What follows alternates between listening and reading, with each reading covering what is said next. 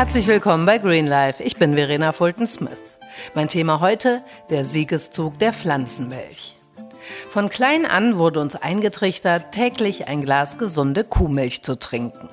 Große Werbekampagnen unterstützten den Konsum mit Bildern von glücklichen Kühen auf frischem Weideland. Doch das Bild hat sich in den Köpfen der Menschen verändert.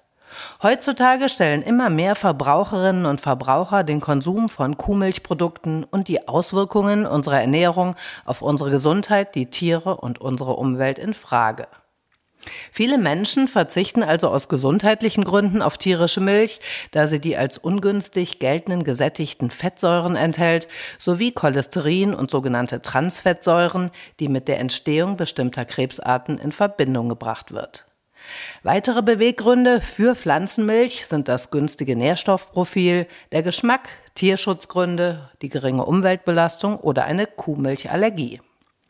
Da Milch für viele Menschen zum Alltag dazugehört, kann die Verwendung von pflanzlicher Milch also zu einer gesunden Ernährung beitragen und gleichzeitig den ernährungsbedingten ökologischen Fußabdruck reduzieren, ohne die Essgewohnheiten vollständig ändern zu müssen.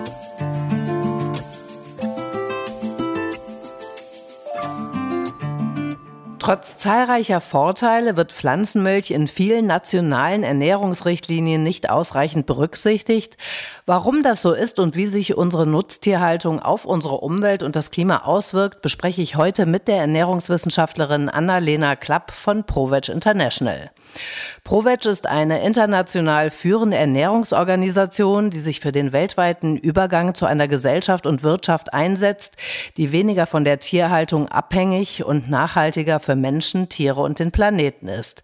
Herzlich willkommen bei Greenlife, Frau Klapp. Ja, hallo. Viele der weltweit dringendsten Probleme haben eine gemeinsame Ursache, unsere Ernährung.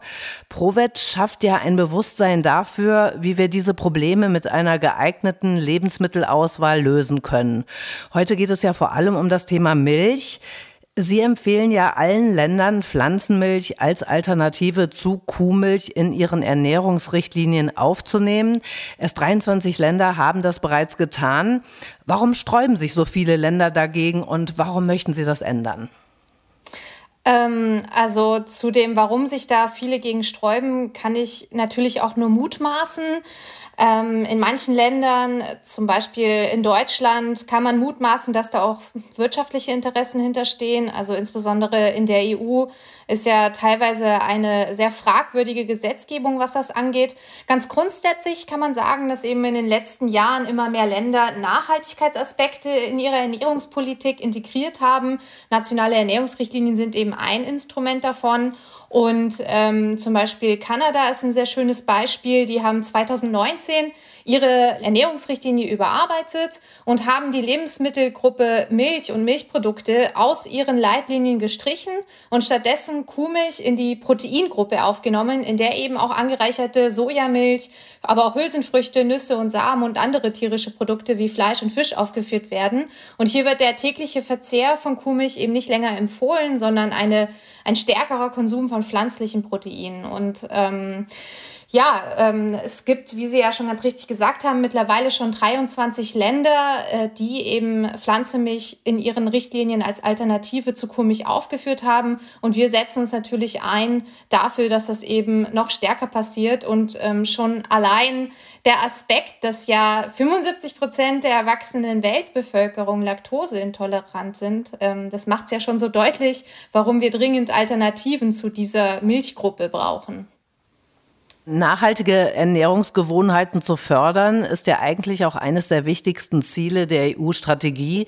Dieses Ziel wird durch eine vom EU-Parlament verabschiedete Änderung verwässert, die strenge Beschränkungen für die Beschreibung und Vermarktung von Alternativen zu Milchprodukten vorsieht. Zur Erklärung, der Begriff Milch hat ja bislang in der EU einen Bezeichnungsschutz und darf nur Produkte bezeichnen, die durch Melken aus einem Euter gewonnen worden sind, also Kuhmilch, Ziegenmilch oder Schafsmilch. Die damit verbundene Diskriminierung pflanzlicher Milchprodukte widerspricht damit ja nicht nur den gesundheitspolitischen Zielen der EU, sie steht auch im direkten Widerspruch zu den Nachhaltigkeitszielen des europäischen Green Deals. Sie erschwert vor allem den Verbrauchern, sich für pflanzenbasierte Produkte zu entscheiden, die besser für unser Klima sind. Provetsch hat ja eine Petition gegen die drohende Zensur pflanzlicher Milchprodukte gestartet. Knapp 400.000 Menschen haben sich für eine Gesetzesänderung eingesetzt. Unabhängig vom Ergebnis, warum ist es so wichtig, sich zu wehren und die Menschen aufzuklären? Also grundsätzlich ähm, würde ja oder widerspricht ja diese ganze Debatte ähm, um diesen Änderungsantrag der Nachhaltigkeitsstrategie der EU und ähm, würde einfach den Wandel hin zu einer pflanzlicheren Ernährung deutlich behindern. Aber wenn zum Beispiel eine Verpackung, die an Milch erinnert, verboten wird, dann verwirrt das ja die Verbraucher. Die Verbraucherinnen können dann gar nicht mehr zuordnen, ähm, ja, ist das jetzt eine Milchalternative, wozu nutze ich das? Ähm, also das nimmt ja ganz absurde Züge an. Und es verhindert eben natürlich auch den Wandel hin zu einer stärker pflanzlichen Ernährung, der ja so wichtig ist. Und ähm, besonders Pflanzenmilch soll ja eben es den Verbraucherinnen und Verbrauchern ermöglichen, ihre Gewohnheiten ähm, quasi nicht von Grund auf ändern zu müssen und sich trotzdem eben leicht pflanzenbasiert ernähren zu können. Deshalb ist es ja eben so wichtig, sich dagegen einzusetzen. Und ähm, ja, wir haben jetzt eben diese Petition gestartet ähm, die auch zahlreiche andere NGOs und auch viele Unternehmen unterstützen und schon 400.000 Mal unterschrieben wurde. Und wir setzen uns natürlich dafür unermüdlich ein, dass ähm, das eben verhindert wird. Und klar, dahinter stehen natürlich äh, die Interessen der Milchindustrie. Die sehen durch diesen ähm, ähm, zunehmenden Trend und den zunehmenden Erfolg von Pflanzenmilch natürlich ihre Kuhmilch bedroht ähm, und sehen scheinbar gar nicht ein, dass dieser Wandel hin zu pflanzlicheren Produkten so dringend nötig ist. Denn ähm, wir sprengen unsere planetaren Grenzen mit diesem hohen Konsum tierischer Produkte und auch Kuhmilch ähm, ist auf jeden Fall ein Produkt, was hohe CO2-Emissionen verursacht, was hohe Landnutzung ähm, hat und eben auch einen hohen Wasserverbrauch. Deshalb ist es jetzt wirklich an der Zeit, ähm, dem Wandel ähm, einen Vorschub zu leisten und nicht auch noch Steine in den Weg zu legen. Jetzt gehen wir zunächst einmal auf äh, den gesundheitlichen Aspekt ein. Jetzt gibt es ja immer die Diskussion, ob eine pflanzliche Milch wirklich die gleichen Nährstoffe und Proteine liefert wie die Kuhmilch. Wie schneidet die Pflanzenmilch denn im direkten Vergleich ab? Auf was muss man achten? Ähm, genau, also vielleicht kann man ja erstmal so ganz grundsätzlich ähm, auf, die, auf die Kuhmilch eingehen, ähm, um den Vergleich dann noch besser herstellen zu können. Kuhmilch gilt ja generell erstmal als eine gesunde Kalzium- und Proteinquelle oder auch als eine gute Quelle für Vitamin B2 und B12. Allerdings ähm, sollte Kuhmilch, aber auch die daraus hergestellten Produkte als ein gesamtes Lebensmittel betrachtet werden, die eben auch durchaus ungesunde Inhaltsstoffe liefert, zum Beispiel die eher ungünstigen gesättigten Fettsäuren, aber auch Cholesterin, Natrium und Transfettsäuren, die eben mit der Entstehung von Zivilisationskrankheiten wie Krebs, Übergewicht und Herz-Kreislauf-Erkrankungen in Verbindung stehen. Und aus gesundheitlicher Sicht gibt es eben verschiedene Gründe, warum Menschen Pflanzenmilch der Kuhmilch vorziehen. Ähm, wie ich ja eben schon mal erwähnt habe, ähm, sind ja eben 75 Prozent der erwachsenen Weltbevölkerung laktoseintolerant. Sie können also das in Milch enthaltene, die in Milch enthaltene Zucker, das die Laktose nicht verdauen bekommen dann eben gesundheitliche Probleme. Aber auch Kuhmilchallergie ist ein großes Thema. Also Kuhmilchallergie ist die häufigste Form der Lebensmittelallergie bei Säuglingen und Kindern und äh, spielt dabei natürlich auch eine große Rolle. Und nicht zuletzt auch chemische Verunreinigungen, die in Kuhmilch und der daraus hergestellten Produkte einfach zu finden sind, wie Antibiotika, Hormone und Pestizide. Also zu, kurz zum Hintergrund, Milchkühe ähm, oder sogenannte Milchkühe erhalten ja Antibiotika zur Bekämpfung von Mastitis was ähm, also wirklich sehr häufig zum Einsatz kommt, weil die Euter sich ähm, ständig entzünden durch diesen ständigen Melkprozess ähm, aber auch Parasiten und andere Krankheiten ähm, werden da eben mit bekämpft und leider auch äh, die Steigerung der Milchproduktion wird damit gefördert. Naja, und Pflanzenmilch wiederum kann die Ernährung bereichern und bringt mehr Abwechslung auf den Speiseplan. Also viele Menschen in den Industrieländern ernähren sich ja sehr unausgewogen, konsumieren mehr tierische Produkte, als eben die Gesundheits- und Ernährungsorganisationen weltweit empfehlen. Und ähm, die Verwendung von Pflanzenmilch zum Trinken, zum Kochen und Backen kann helfen, diesem Problem entgegenzuwirken. Und wenn man sich dann nochmal die einzelnen Pflanzenmilchsorten anschaut, hat wirklich jede so ihre ganz eigenen Vorteile und Vorzüge. Ähm, ja, ich kann gerne darauf eingehen, auf die einzelnen, wenn Sie mögen, oder so beispielhaft. Ja, gerne. Ja. Wäre ich sowieso jetzt im nächsten Schritt drauf gekommen. Es gibt ja wirklich sehr viele unterschiedliche Hafermilch, Sojamilch, Kokosmilch, Mandelmilch. Textur und Geschmack haben sich auch deutlich verbessert. Welche empfehlen Sie denn und warum? Mhm. Ähm, genau, da ist dann immer so die Frage, für was möchte ich die Milch verwenden? Ähm, grundsätzlich bietet ähm, ja jede Sorte so ja ganz eigenes Geschmackserlebnis. Da sollte sich wahrscheinlich jeder einfach mal durchprobieren. Aus so ähm, nährstofftechnischer Sicht, sage ich mal, ähm, haben wir einmal die Sojamilch. Das ist ja immer noch die beliebteste Alternative.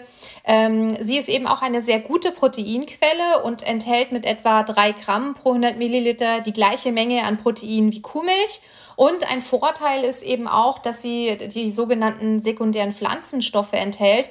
Die ähm, sind als Bestandteil unserer Ernährung eben besonders gesund und auch die Fettsäurezusammensetzung von Sojamilch gilt als sehr vorteilhaft. Also in Sojamilch sind vor allem ähm, ungesättigte Fettsäuren enthalten im Vergleich eben zur Kuhmilch, wo eher die gesättigten Fettsäuren, die eher ja, negativ oder ungünstig, sag ich mal, sind.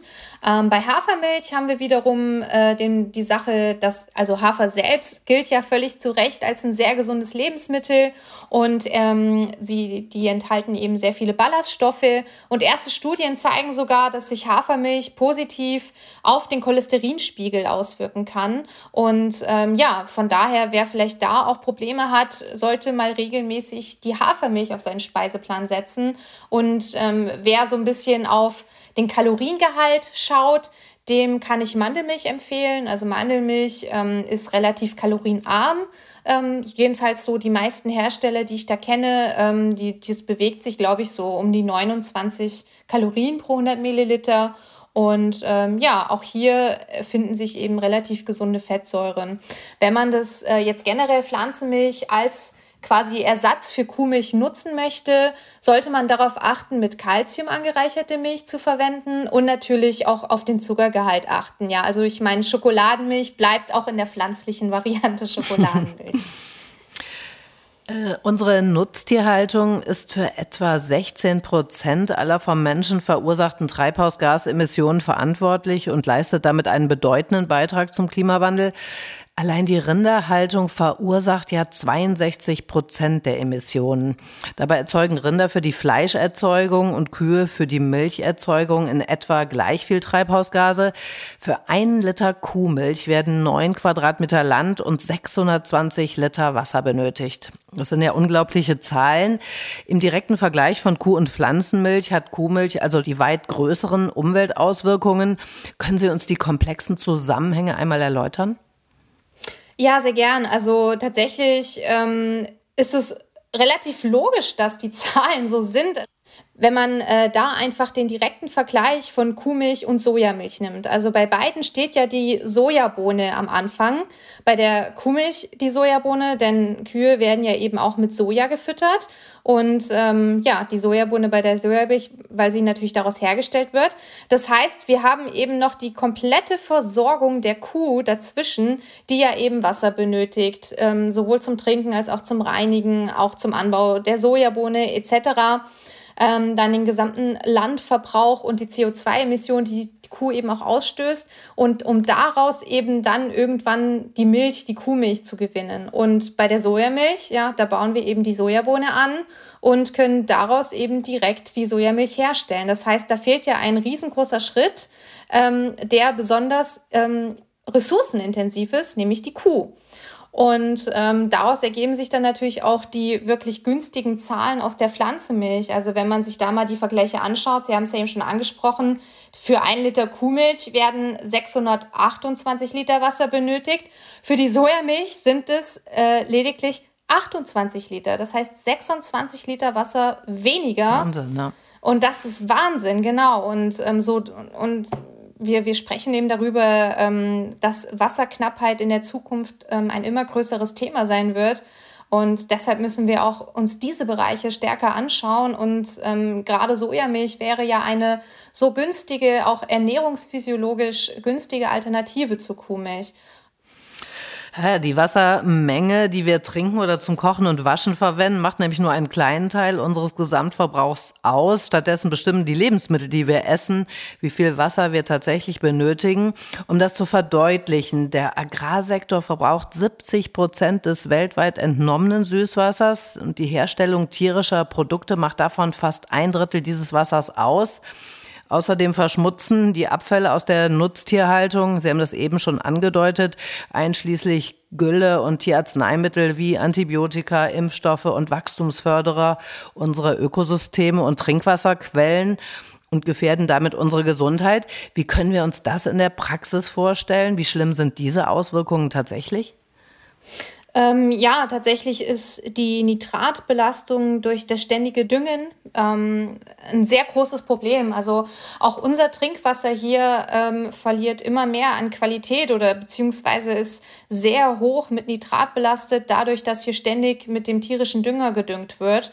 Und ähm, auch da braucht es dringend einen, eine Transformation, einen Wandel. Also ähm, da gibt es ja zahlreiche Umweltschutzorganisationen, die sich dafür einsetzen, ähm, dass wir eben von diesen äh, hohen Mengen an Dünger wegkommen und ähm, das Trinkwasser eben nicht mehr so belastet ist. Also die FAO, die Welternährungsorganisation, die hat ja auch offiziell bestätigt, dass, der, dass die Nutztierhaltung eine der zentralen Verursacherinnen ähm, der, der Verschmutzung unserer Süßwasserressourcen sind. Das heißt, da ist dringend ähm, Handlungsbedarf. Ja. Die Nutztierhaltung verursacht äh, nicht nur direkte Emissionen, sie ist auch durch indirekte Emissionen, durch massive Eingriffe in die Landschaft am Klimawandel beteiligt. Große Flächen von Wäldern, Grasland und Feuchtgebiete werden gerodet, um Weideland zu schaffen oder Futterpflanzen anzubauen, wie zum Beispiel Soja. Der Schutz dieser Gebiete ist ja nur möglich, wenn die Nachfrage nach tierischen Produkten endlich weltweit reduziert wird. Wie könnte Ihrer Meinung nach dieses Ziel erreicht werden? Welche Veränderungen wären auf politischer und gesellschaftlicher Ebene dafür notwendig? Also auf gesellschaftlicher Ebene ganz klar ähm, muss der Konsum tierischer Produkte reduziert werden, denn nur wenn die Nachfrage nach Fleisch, Milch und Eiern reduziert wird, ähm, wird ja entsprechend auch der Landverbrauch ähm, reduziert und damit eben ähm, die Umwandlung von Futter- und Weideflächen dieser so wichtigen Gebiete, die Sie da auch gerade genannt haben.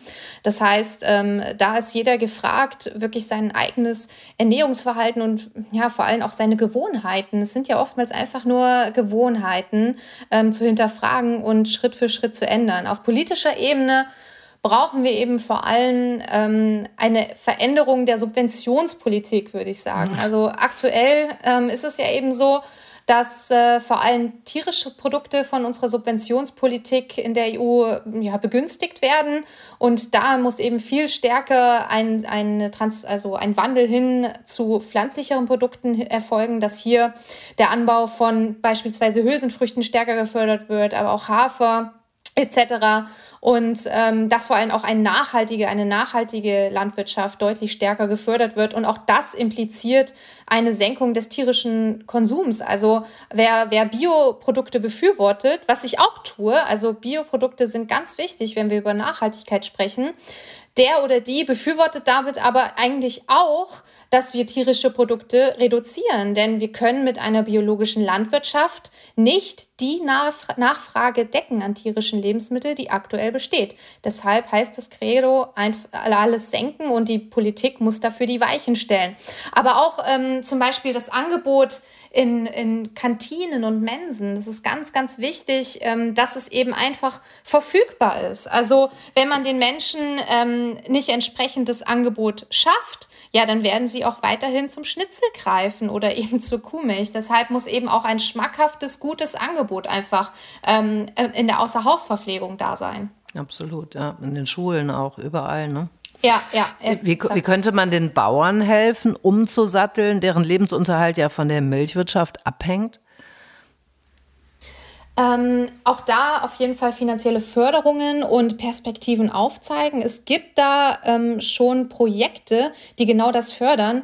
Ähm, unter anderem zum Beispiel hat, das, das weiß ich jetzt gerade spontan, ähm, hat Oatly, ähm, diese, die Hafermilchmarke aus, aus Schweden, die sehr bekannt ist, die haben tatsächlich auch so ein Förderprogramm, wo sie Landwirtinnen und Landwirte helfen, ähm, ihre, ihre Betriebe quasi auf pflanzliche Produktion umzustellen. Auch sehr erfolgreich. Die haben da so ein Pilotprojekt gestartet und jetzt haben schon zahlreiche andere Landwirtinnen und Landwirte da Interesse bekundet und die weiten das derzeit ähm, ja, weiter aus. Und genau solche Projekte braucht es noch viel mehr und eben auch entsprechend gefördert. Also das ist eben auch nochmal, finde ich, ganz, ganz wichtig. Auf keinen Fall gegen die Landwirte zu arbeiten, sondern mit den Landwirtinnen und Landwirten, eben, ja. weil ähm, wir müssen die mit ins Boot holen, wir müssen sie unterstützen bei der Transformation Absolut. und niemand, der eben sein kompletten Lebensunterhalt damit verdient, vielleicht seine Familie damit ernährt, wird ja von heute auf morgen einfach alles hinschmeißen und sagen, okay, ich mache jetzt äh, irgendwie in Sojamilch, sondern man muss natürlich da diese Transformation unterstützen. Da muss man ja auch wieder investieren etc. Genau, also da heißt es einfach offen sein, die Leute mit ins Boot holen und unterstützen, unterstützen.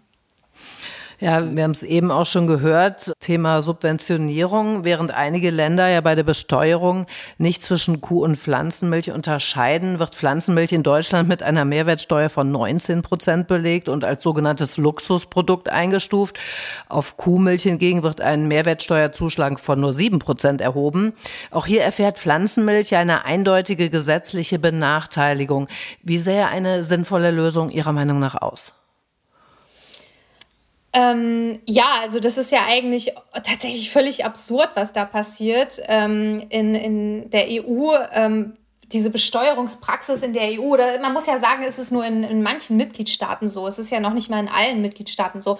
Genau, in Deutschland wird äh, Kuhmilch eben mit 7% und mit Pflanzenmilch mit 19% besteuert. In manchen sieht es noch krasser aus, in manchen Ländern. Ich glaube, äh, Italien, da liegt die Kuhmilch bei 4% und die Pflanzenmilch sogar bei 22%.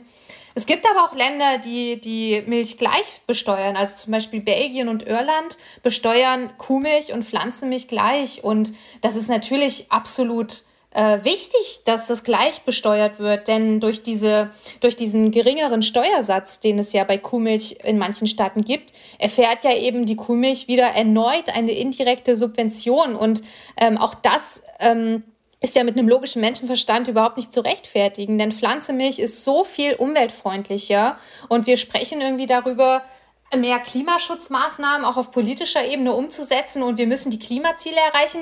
Gleichzeitig benachteiligen wir aber mit der Steuerpraxis die umweltfreundliche Alternative. Also deshalb auch da ähm, muss auf jeden Fall eine Änderung passieren. Das macht keinen Sinn. Ne? Nein.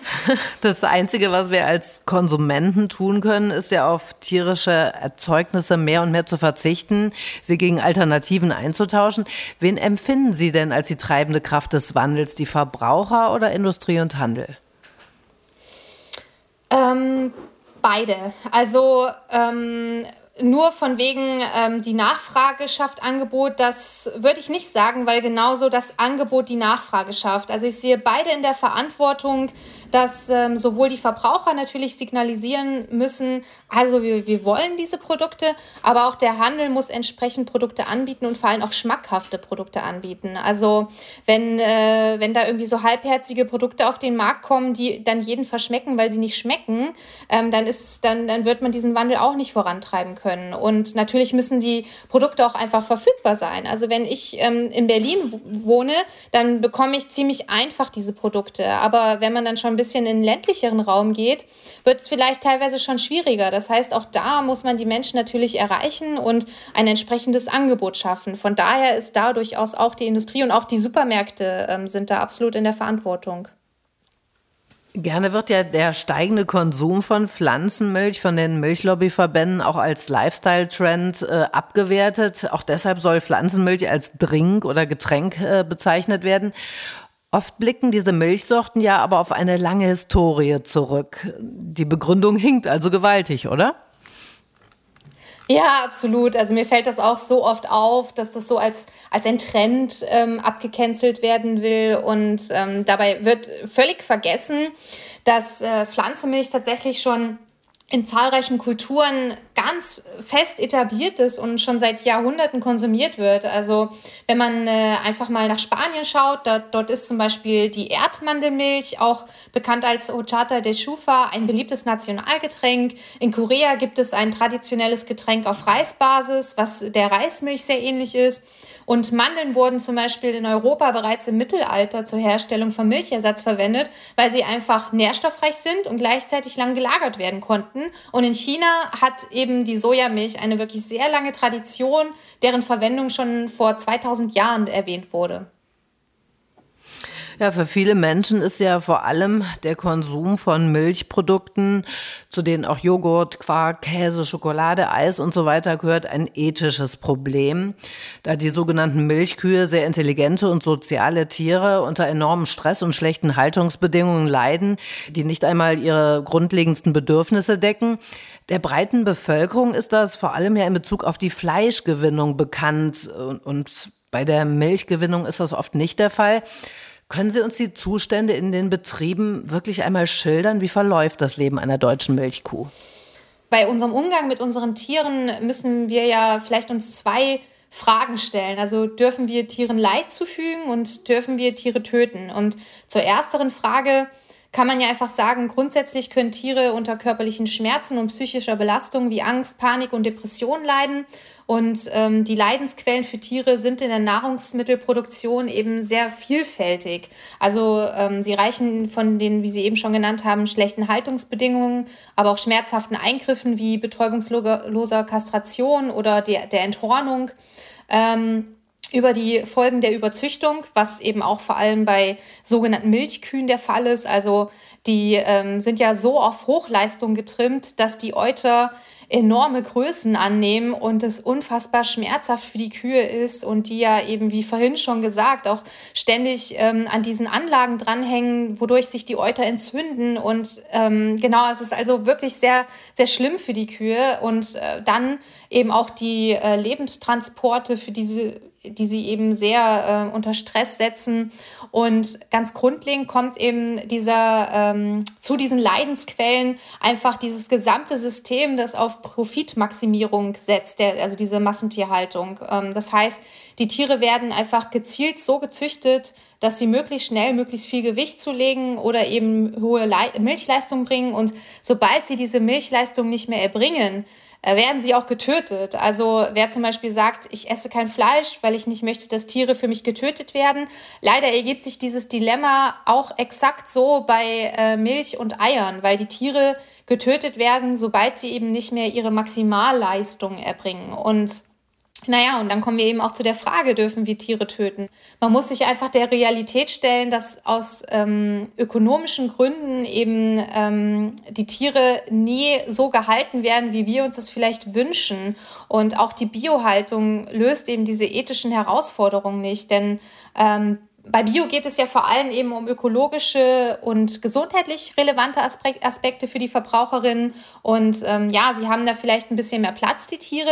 Aber auch hier äh, wird ihnen ja verfrüht das Leben genommen und äh, teilweise leiden sie auch hier sehr stark und letztlich ähm, enden die auch die Biotiere im selben Schlachthof wie ihre konventionellen Artgenossen. Und was ich auch immer noch ganz spannend finde, dass ja oftmals die Weidemilch ähm, hier von den Kuhmilchbefürworterinnen so ins Feld geführt wird, weil sie ähm, eben für mehr Tierwohl sorgen soll und nachhaltiger ist. Äh, tatsächlich ist es aber so, dass es gerade mal zwei Prozent des gesamten Milchmarktes ähm, auf Weidemilch entfallen. Das heißt einfach zusammengefasst, auch wenn man theoretisch Kuhmilch und Molkereierzeugnisse ohne Leidenszuführung und Tötung gewinnen könnte, ist dies in der Praxis einfach so gut wie nie der Fall, weil das extrem aufwendig und ökonomisch unrentabel ist. Ja, da tierische Produkte auch deutlich mehr Landfläche benötigen als pflanzliche, könnte eine Verringerung des Konsums, zu dem wir eine größere Anzahl von Menschen ernähren, auch ein ganz wichtiger Punkt. Eine Studie der englischen Oxford-Universität ergab, Fleisch- und Milchprodukte liefern nur 18 Prozent aller Kalorien und 37 Prozent der Proteine, benötigen aber den meisten Platz, nämlich 83 Prozent der landwirtschaftlich genutzten Flächen. Rindfleisch verursacht laut dieser Studie also sechsmal mehr Treibhausgase und braucht 36 Mal mehr Fläche als die gleiche Menge Bohnen. Das veranschaulicht ähm, das ganz gut. Warum finden solche Studien nicht mehr Beachtung in der Verfolgung unserer Klimaschutzziele? Ähm ich würde mal behaupten, es kommt drauf an, wo, weil diese Studien finden schon auch Aufmerksamkeit. Also ähm, wenn man sich da vielleicht auch ein bisschen im internationaleren Raum bewegt, vor allem die Welternährungsorganisation, die FAO, ähm, die ist da, würde ich mal behaupten, schon recht fortschrittlich und ähm, die publizieren ja auch zahlreiche äh, Reports, ähm, in denen genau solche Studien eben äh, mit einfließen. Und ähm, auch der IPCC, also der Weltklimarat, ist ja auch ein Organ der UN, ähm, auch die ähm, machen tatsächlich sehr progressive Forderungen mit dem, was sie veröffentlichen. Also da passiert schon was. Ähm, letztlich fehlt es, würde ich sagen, an der Umsetzung auf nationaler Ebene. Also da gibt es einfach noch ja. zu viele Staaten und Deutschland zählt halt leider auch dazu, die sich viel zu kleine Ziele setzen und auch solche Studienergebnisse dann gerne mal unter den Tisch fallen lassen. Und besonders der ganze Ernährungsbereich, der wird leider noch viel zu stark ähm, von, von diesen Klimazielen ausgeklammert.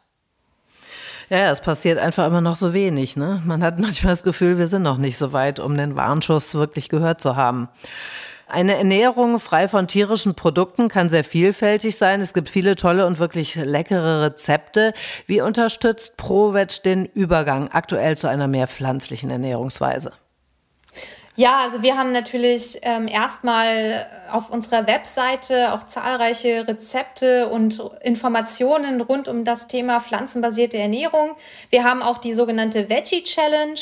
Da kann man sich kostenlos anmelden und bekommt 30 Tage lang ähm, jeden Tag eine, eine Mail mit zahlreichen Informationen für die Umstellung mit Tipps und Rezepten. Wir haben auch einen Coach, ähm, der bei dieser Umstellung hilft.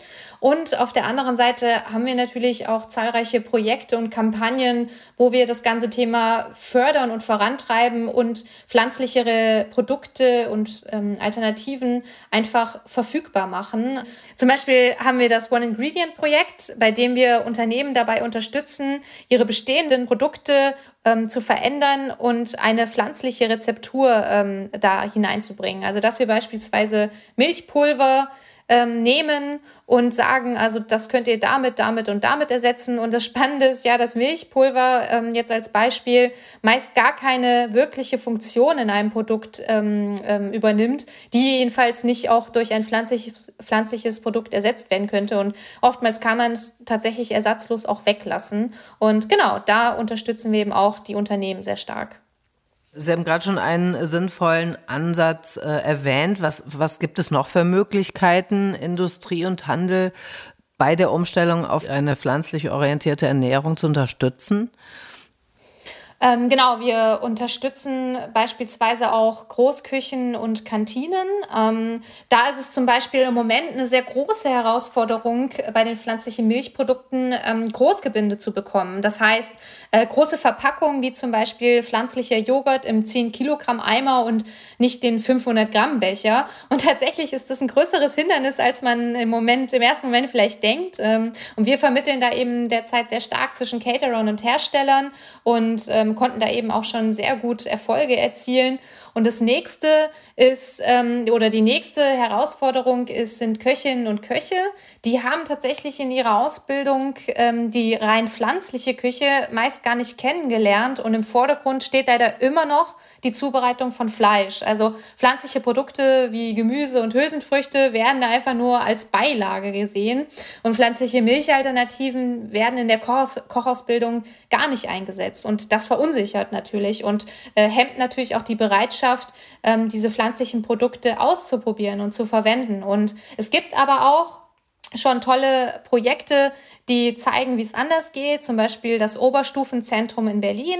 Da wird eine Kochausbildung zur vegan-vegetarischen Fachkraft angeboten, basierend auf dem Veducation-Programm. Das Veducation-Programm ist ein von ProVeg koordiniertes Projekt mit verschiedenen Partnern, die eben die berufliche Bildung von Köchinnen und Köchen sowie Caterern im Bereich der vegetarischen Küche fördert und eben anbietet. Und auch wir von ProVeg bieten eben Kochtrainings an, ähm, um diesen ganzen Wandel zu beschleunigen. Und wir arbeiten tatsächlich auch mit den größten Caterern Deutschlands zusammen, also den Marktführer oh, in. Schul- und mhm. Betriebsverpflegung, genau mit Sodexo.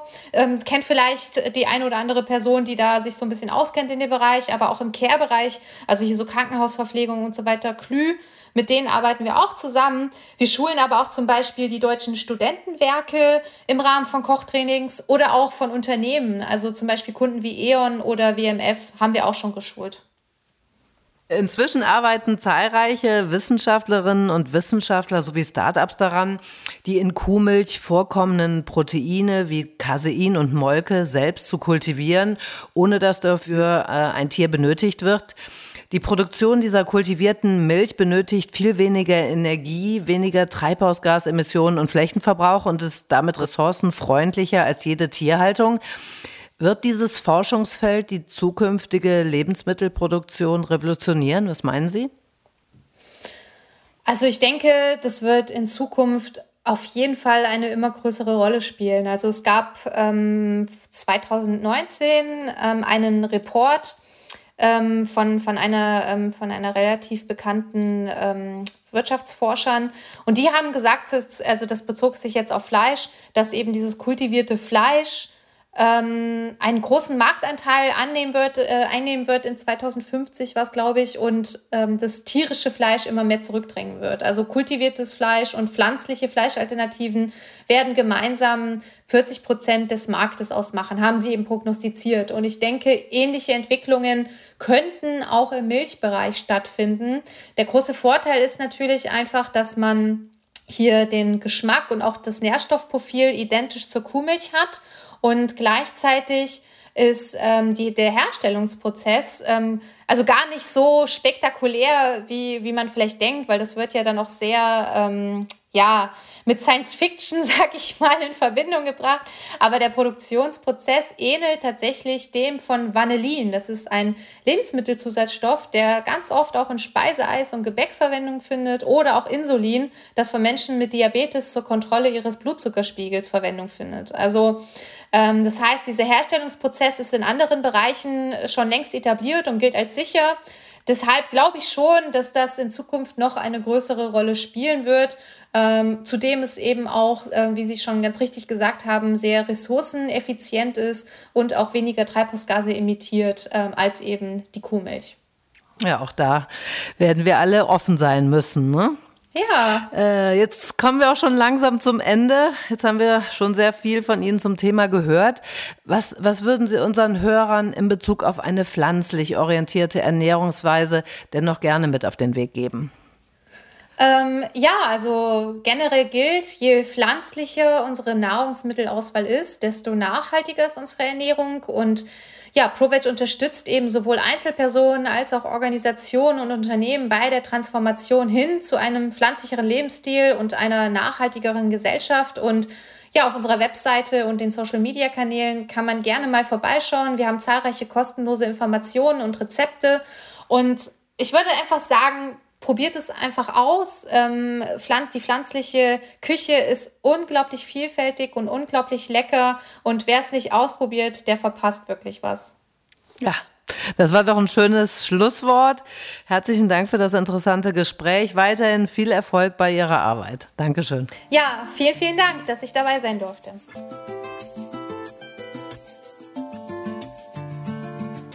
Sich vegan zu ernähren oder bewusst weniger tierische Produkte zu sich zu nehmen, hat einen weitaus größeren Einfluss, als sich ein Elektroauto zu kaufen oder weniger zu fliegen.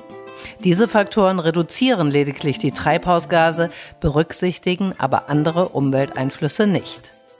Die Landwirtschaft ist leider der Sektor, der eine Vielzahl an Umweltproblemen vereint.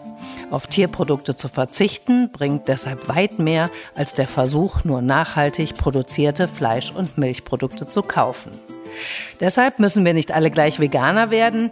Wenn allein die Hälfte an Fleisch- und Milchprodukten durch pflanzliche Produkte ersetzt würde, würde das zwei Drittel des Effekts ausmachen, den man hätte, wenn wir komplett auf tierische Produkte verzichten würden. Ich kann nur aus eigener Erfahrung sprechen. Ich esse hin und wieder auch gerne ein Stück gutes Biofleisch oder einen fangfrischen Fisch aus dem Meer, aber ich habe meinen Konsum sehr eingeschränkt und benutze seit langem Hafermilch. Am Ende ist es, wie bei fast allem im Leben, eine Frage des Wollens und der Gewohnheit. In diesem Sinne, lasst euch darauf ein, es lohnt sich für eure Gesundheit und unsere wunderschöne Erde. Weitere interessante Links zum Thema findet ihr wie immer auf meiner Website green-life.global. Herzlichen Dank fürs Zuhören und bis zum nächsten Mal.